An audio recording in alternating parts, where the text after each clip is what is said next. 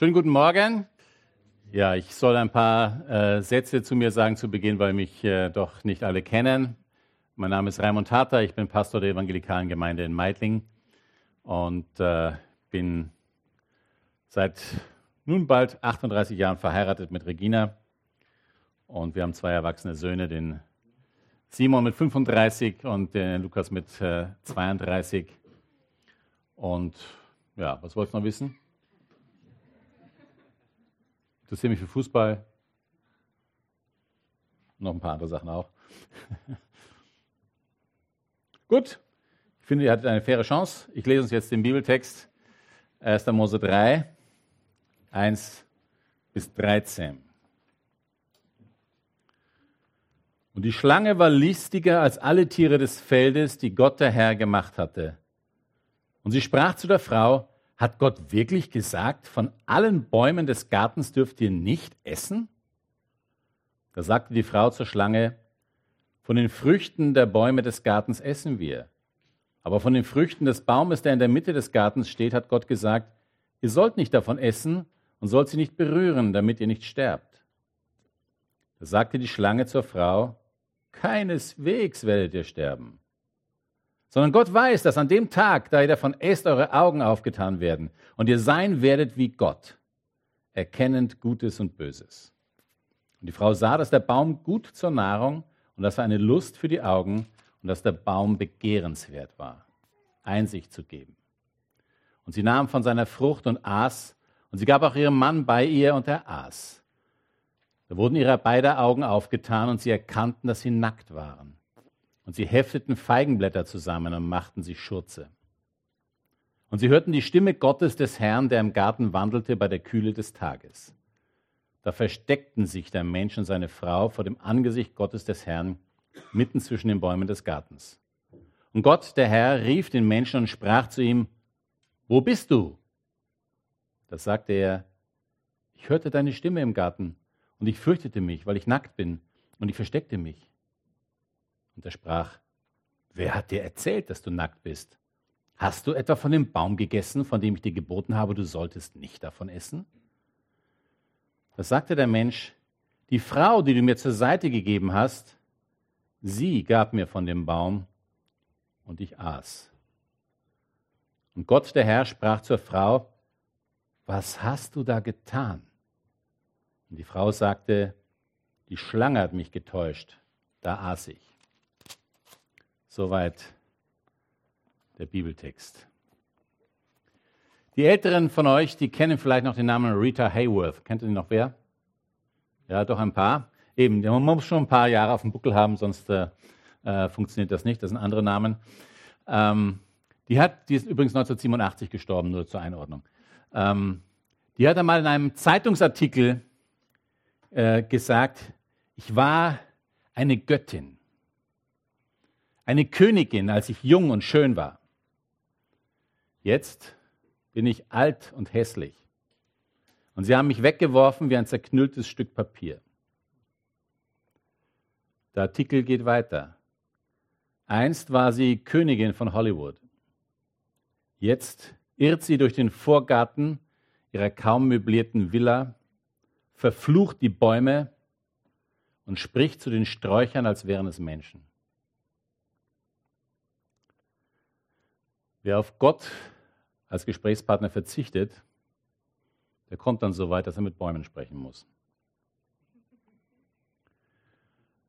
Wer den Anschluss an die Ewigkeit verloren hat, der hat nur noch die Wände, gegen die er anschreien kann. In den Dingen dieser Welt kann nicht die letzte Erfüllung unserer Sehnsucht liegen. Ein Leben ohne Gott führt zu Einsamkeit und zu Trostlosigkeit. Das ist die Moral von der Geschichte, sozusagen von Rita Hayworth.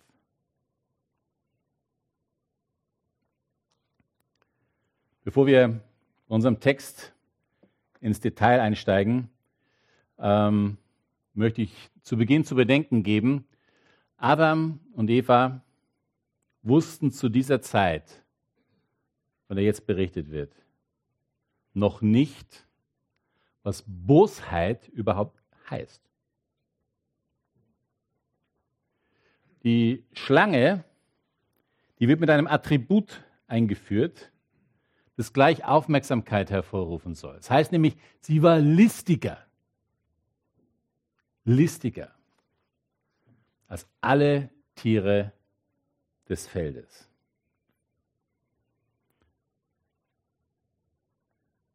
Ihre Fähigkeit zu sprechen ruft zu diesem Zeitpunkt der Weltgeschichte offenbar noch keine Verwunderung hervor. Ja. Vielleicht kennt ihr das von euren Kindern, Benjamin Blümchen, der kann ja aussprechen. Ja, und äh, so im, im, im, Comic oder in solchen Geschichten äh, fällt das nicht so auf. Ähm, aber an sich wäre es natürlich schon bemerkenswert. Aber ich glaube, es hängt wirklich mit diesem ganz frühen äh, Stadium der Weltgeschichte zusammen.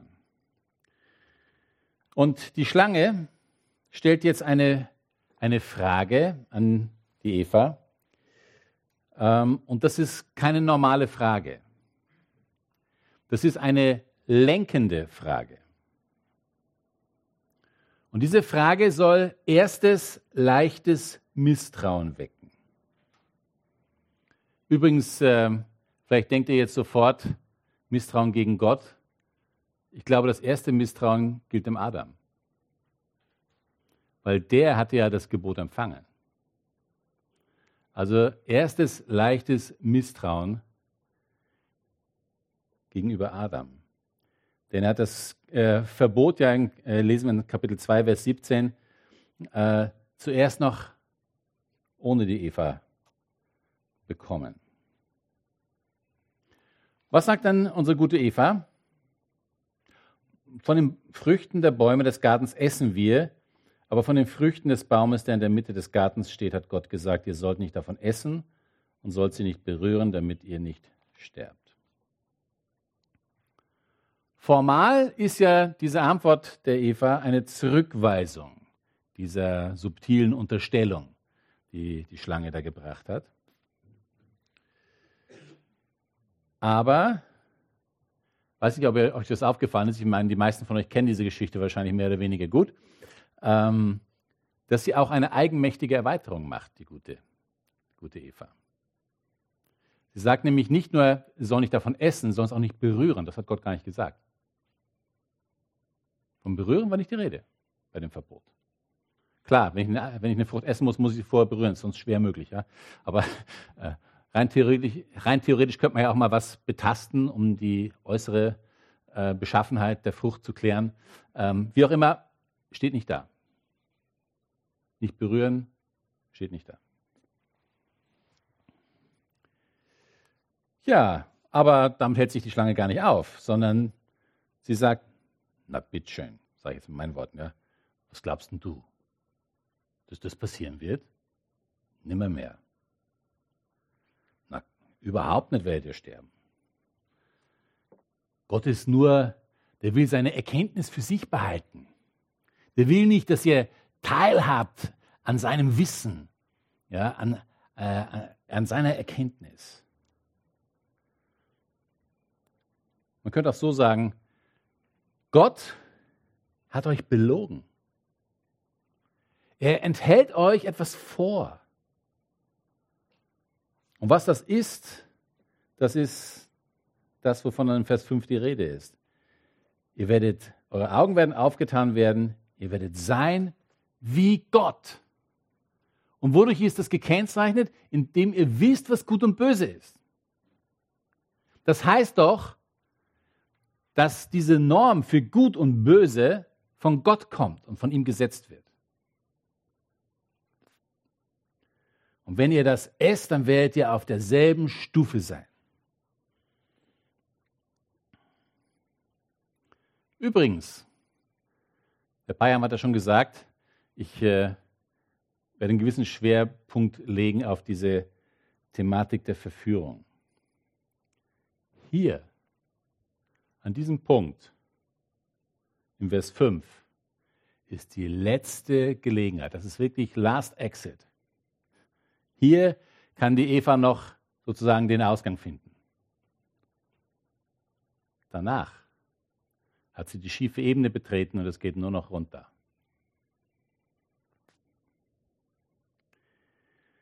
Das wäre jetzt die Chance gewesen für die Eva, der Schlange zu sagen, ich sage es jetzt mit meinen Worten, ja, ähm, ist ja sowieso fiktiv, hat sie ja nicht gesagt. Ähm, weißt was? Ähm, ich verstehe das alles nicht so genau, aber ich kenne Gott. Und ich weiß, dass er mein Vertrauen mehr als wert ist. Das wäre jetzt der Punkt gewesen, das auszusprechen. Die Schlange sät also Misstrauen an Gottes Motive.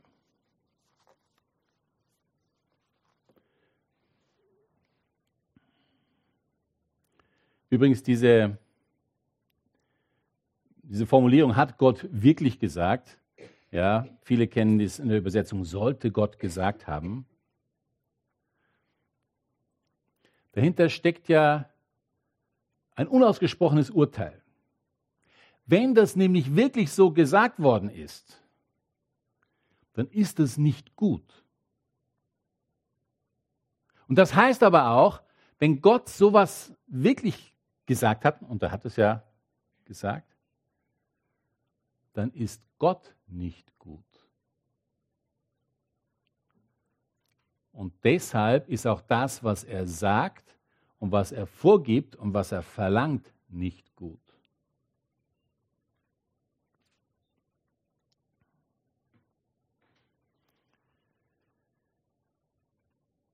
Die historisch-kritische Methode in der Theologie betreibt dieses Infragestellen der Bibel schon seit sehr langer Zeit.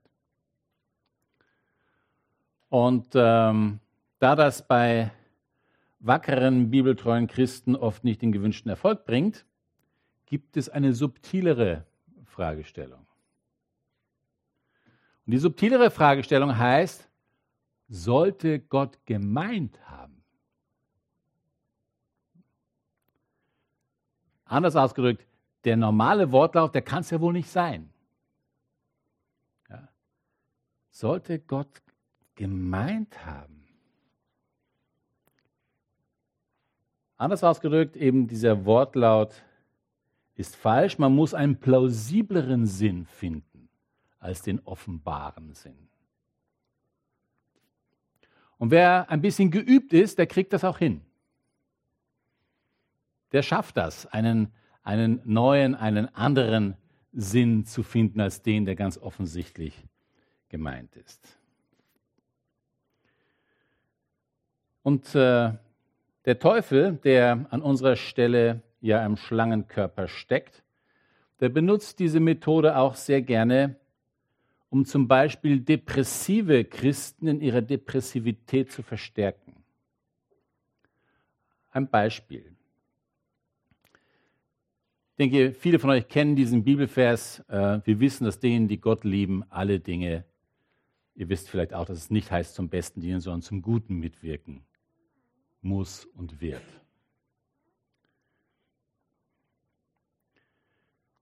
Ein depressiver Christ kennt diesen Vers meistens auch. Und äh, der Satan lässt den Depressiven sofort Gedanken aufsteigen. Und zwar geht das so ja, liebe ich Gott denn wirklich? Und wer in einer Depression steckt, wird diese Frage nicht mit Ja beantworten. Dann gilt ja auch die Verheißung nicht für mich. Denn das ist ja die Vorbedingung. Und wenn ich die Vorbedingung nicht erfülle, dann kann ich das Ganze in Rauffang schreiben. Dieser Vers gilt dann nicht für mich. Seht ihr, wie subtil das ist? Ja, wie gefinkelt, wie, also wirklich sehr, sehr tricky. Ja. Die Schlange sät Misstrauen in Bezug auf die Motive Gottes. Er sei ja gar nicht fürsorglich. Ja, er hatte dieses Gebot nicht gegeben, weil das für euch gut ist, sondern weil er was Schlechtes damit im Sinn hat. Gott ist nämlich neidig. Er will seine Erkenntnis für sich alleine haben. Er gönnt sie euch nicht. Er ist neidig und eifersüchtig. Er meint es nicht gut mit euch. Und die Erkenntnis, um die es hier geht, das ist ja keine abstrakte, theoretische Erkenntnis, sondern es ist ein Erkennen des Gewissens. Es ist das ganz praktische Erfahren des Bösen, vor dem das Gebot bewahren sollte.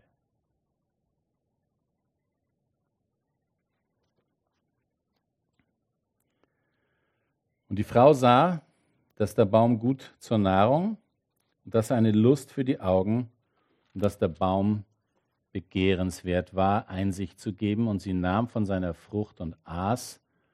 Und sie gab auch ihrem Mann bei ihr und er aß.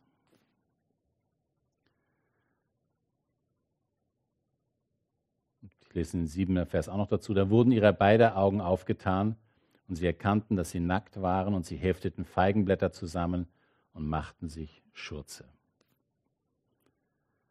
Hier ist der Schritt über die Linie. Übrigens, Adam war die ganze Zeit dabei. Woher wissen wir das? Es heißt hier, sie gab auch ihrem Mann bei ihr. Der ist nicht erst von ferne herbeigeholt worden, der war dabei die ganze Zeit.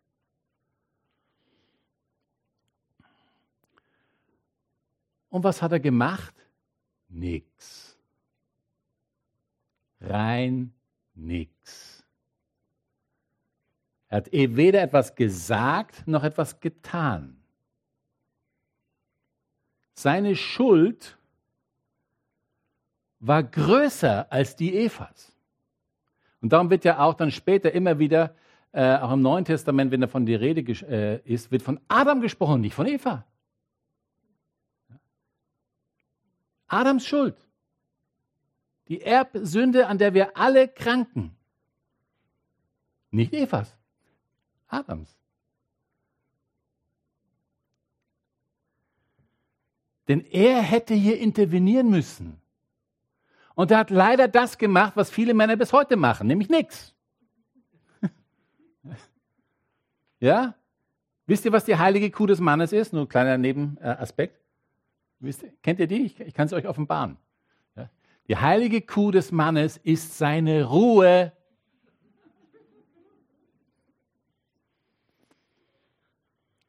und in der lässt er sich nicht stören. Und das wäre hier der Punkt gewesen, wo er sich dringend hätte stören lassen sollen. Wenn ihr euch in diese Thematik noch ein bisschen vertiefen wollt, dann äh, empfehle ich euch dieses äh, schon ein paar Jahre alte Buch von Lawrence Crabb, Das Schweigen der Männer. Das Schweigen der Männer mit dem Untertitel und was wirklich dahinter steckt. In diesem Buch schreibt Crabb, dass äh, eine der Hauptaufgaben eines Mannes ist, durch sein Reden Ordnung zu schaffen. Ordnung zu bringen ins Chaos. Manchmal das Gefühlschaos seiner Frau. Manchmal auch in andere Formen des Chaos. Aber er soll dort ein lösendes, ein klärendes, ein befreiendes Wort sprechen. Und wenn er das nicht tut, aus welchen Gründen immer, dann geht er an einem großen Teil seiner Berufung vorbei. Also, unser Freund Adam ist keineswegs das Unschuldslamm, sondern muss sich da doch mehr oder weniger starke Vorwürfe gefallen lassen. Die Frucht an dem Baum ist verlockend. Ihr habt wahrscheinlich schon bemerkt, von dem berühmten Apfel ist hier gar nicht die Rede. Von Apfel fällt hier nirgends. Ähm, übrigens, äh, jetzt können auch die Apple-User wieder aufatmen, weil das ist ja der angebissene Apfel, ist ja der Apple, das Apple-Signum. Ja, kommt ganz hier von hier. Ähm, aber da es nicht der Apfel ist, könnt ihr wieder relaxen. Ja, also, ja ähm, egal ob das jetzt äh, gemeint war oder nicht, es war wahrscheinlich kein Apfel. Aber die Verlockung der Frucht war auf drei Ebenen. Die Verlockung der Frucht war physisch, sie war aber auch emotional und sie war intellektuell.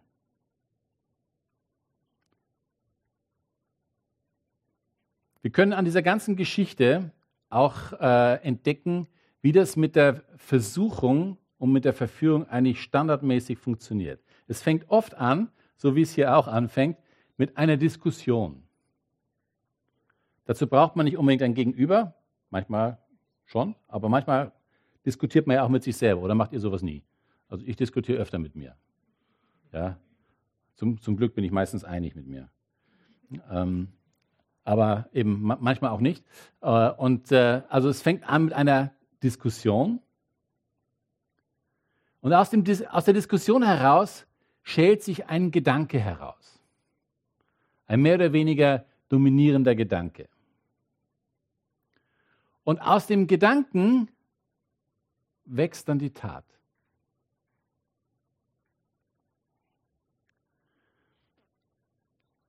Und deshalb kann man auch an dieser Folge relativ leicht erkennen, wo es gut ist, ein Stoppsignal aufzustellen. Am besten äh, schon gar nicht in die Diskussion einsteigen, aber spätestens dann, wenn sich ein Gedanke herauskristallisiert. Martin Luther hat mal gesagt, du kannst nicht verhindern, dass Gedanken um deinen Kopf kreisen, so wie Vögel in der Luft, aber du kannst verhindern, dass sie Nester bauen. Das heißt, du kannst diesem Gedanken das Recht verwehren, sich bei dir festzusetzen. Übrigens, äh, Vers 7 zeigt uns die Umkehrung von Kapitel 2, 25. In 2,25 haben wir gelesen, sie waren beide nackt, der Mensch und seine Frau, und sie schämten sich nicht. Und jetzt kommt die Scham in Vers 7. Denn das ist die erste Erkenntnis, die sie gewinnen, ist die Erkenntnis ihrer Nacktheit. Und diese Nacktheit ist nicht mehr, wie soll man sagen, un, unschuldig sozusagen wie in äh, 2.25, sondern sie hat Beschämung mit sich im Gepäck. Ja? Sie hat mit sich im Gepäck dieses Gefühl des Ungeschütztseins.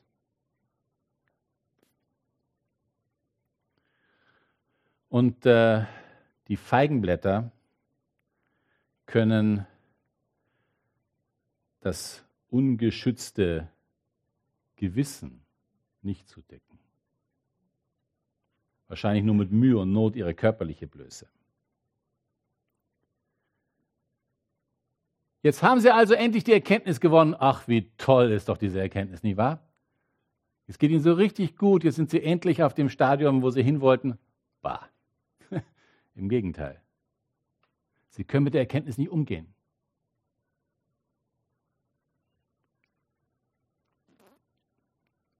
Diese Erkenntnis war eine belastende Erkenntnis und keineswegs eine befreiende. Verführung kommt eben oft von außen. Es werden Gedanken des Zweifelns und des Misstrauens gesät. Eben, dann kommt es zu dieser inneren und manchmal auch äußeren Diskussion und am Ende zur Tat. Aber die gute Nachricht ist, Sieg ist möglich. Allerdings braucht man dazu eine geistliche Wachheit, dass man erkennt, was da abgeht. Und wenn wir diesen Sieg haben wollen, dann müssen wir ganz früh ansetzen. Und zwar beim allerersten Gedanken. Wir müssen diesen Gedanken als Lüge entlarven und diesen Gedanken im Namen Jesu zurückweisen.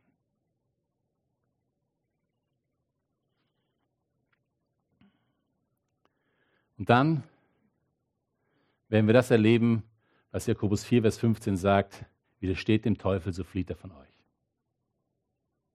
Aber ohne Widerstand hat er keinen Anlass.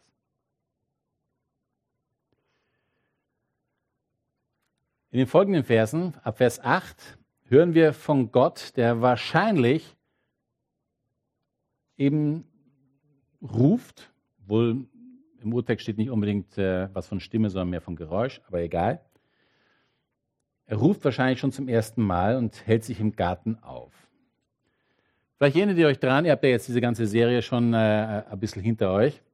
Ähm, Adam und Eva haben sich vor dem Sündenfall eigentlich immer gefreut, wenn sie Gott getroffen haben. Und jetzt, jetzt wollen sie ihn nicht unbedingt sehen. Sie wollen nicht in seiner Nähe sein. Sie wollen versuchen, sich zu verstecken.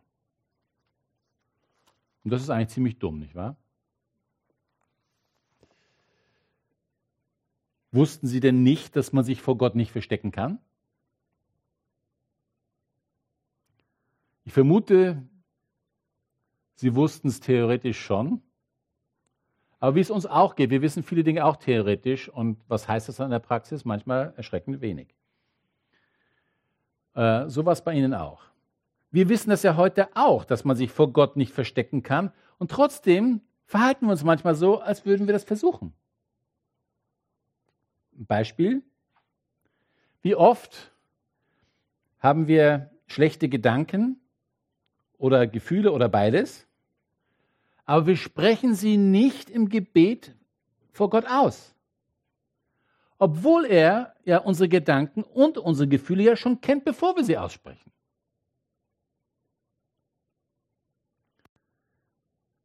Wenn wir sie aber verschweigen, was passiert dann? Dann verbreitet sich ihr Gift ungehindert in uns. Wenn wir es aussprechen, haben wir die Chance, sie auch loszulassen, abzugeben, frei zu werden. Aber wenn wir auch dem Impuls des Verbergens und sich Versteckens nachgeben, dann wirkt es weiter.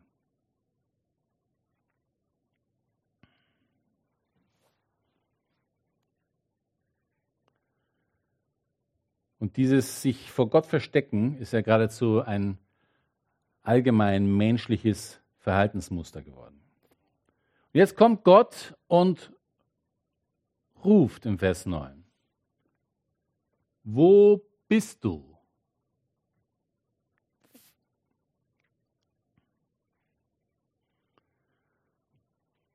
Hat Gott nicht gewusst, wo er ist? Muss er ihn suchen? Nein. Er weiß ganz genau, wo das Versteck ist. Er fragt es nicht, damit er Erkenntnisgewinn hat. Seine Erkenntnis ist vollkommen und umfassend.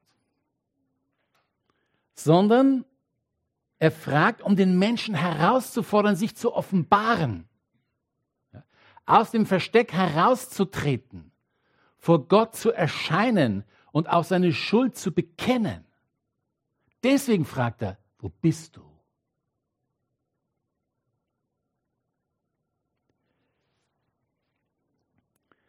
Und jetzt gibt Adam ja die ganz, ganz ehrliche Antwort. Immerhin kann man sagen.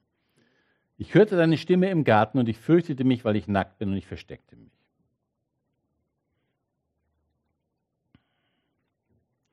Diese ehrliche Antwort von Adam gibt Gott die Gelegenheit, auf den Punkt zu kommen und die Frage von Vers 11 zu stellen. Wer hat dir das erzählt, dass du nackt bist? Hast du etwa von dem Baum gegessen, von dem ich dir geboten habe, du solltest nicht davon essen? Adams Furcht ist ja die Folge seines erwachten Gewissens und seines Schuldgefühls. Gott möchte, dass Adam seine Schuld bekennt. Aber Adam stellt sich nicht so richtig. Er will nur Objekt der Verhältnisse gewesen sein. Die eigentliche Schuld soll woanders sein. Nämlich zuerst bei der Frau, dann bei der Schlange und am Ende bei Gott selber, denn der hat das ja alles so eingefädelt.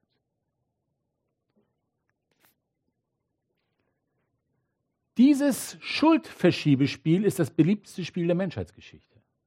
Wird bis heute gespielt, in unendlich vielen Variationen. Ja. Ich habe nichts gemacht. angeblich einer der am häufigsten in Österreich verwendeten Sätze. Ich habe nichts gemacht. Oder ich war es nicht. Können wir sagen, genau das ist das Problem. Du hast nichts gemacht. Mhm. Jetzt haben wir den Salat. ja, du hast nichts gemacht. Dieses Schuldverschiebespiel ist sehr menschlich und sehr zerstörerisch. Warum fällt uns das eigentlich so schwer, die eigene Schuld zuzugeben? Warum sind diese vier Worte angeblich die am schwersten auszusprechenden? Es tut mir leid. Ich glaube, es gibt nur, nur eine Antwort, die im Kern trifft. Und das ist, das ist der Stolz.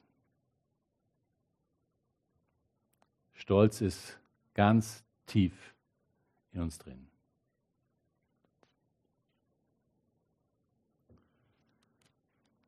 Vers 12 ist wieder eine, eine Umkehrung, nämlich von Vers 23 in Kapitel 2. Hier, liebe Freunde, hier beginnt die Entfremdung zwischen Mann und Frau. Hier, an dieser Stelle. Als Gott dann auch die Frau befragt, spielt sie dasselbe Spiel wie ihr Mann, als ob sie schon lange geübt hätten. Ja? Sie spielt genau das gleiche Spiel. Und was findet man nicht in der ganzen Geschichte? Reue. Reue über das, was geschehen ist. Fehlanzeige. Seht ihr, das ist das Problem, das nicht nur Adam und Eva haben, sondern das Problem, das wir alle haben. Wir hassen meistens nicht die Sünde, sondern nur die Folgen davon. Wir hassen es, dass die Beziehung zu Gott gestört ist. Wir hassen das, was es macht in der Beziehung zu anderen Menschen. Aber die Sache selber? Naja. Jeder hat so seine Fehler, nicht wahr? Nobody's perfect. Ja. Und das soll es dann gewesen sein. Das ist keine Reue, das ist keine Umkehr, das ist kein echtes Bekenntnis. Wir können sagen, Gott sucht die Gemeinschaft mit dem Menschen. Der Mensch sucht sie nicht. Er versteckt sich, er weicht aus. Gott stellt Fragen, um Erkenntnis zu fördern und die Gelegenheit zur Umkehr zu bringen. Und das ist das, was ich dir heute sagen möchte. Stell dich dem Reden Gottes. Stell dich, wenn Gott dich auf etwas aufmerksam macht. Lauf nicht weg, versteck dich nicht, such keine Ausflüchte und spiel bitte das Schuldverschiebespiel nicht. Dann kann etwas Gutes daraus werden. Dann kannst du erleben, wie Gott, wie man so schön sagt, aus unserem Mist Dünger macht. Also, lauf nicht weg, versteck dich nicht, spiel nicht mit. Die Verführung hat ihre Quelle im, im Misstrauen Gott gegenüber. Aber Gott will dem Menschen in seiner Schuld begegnen und zur Umkehr bringen. Gott gebe Gnade dazu. Amen.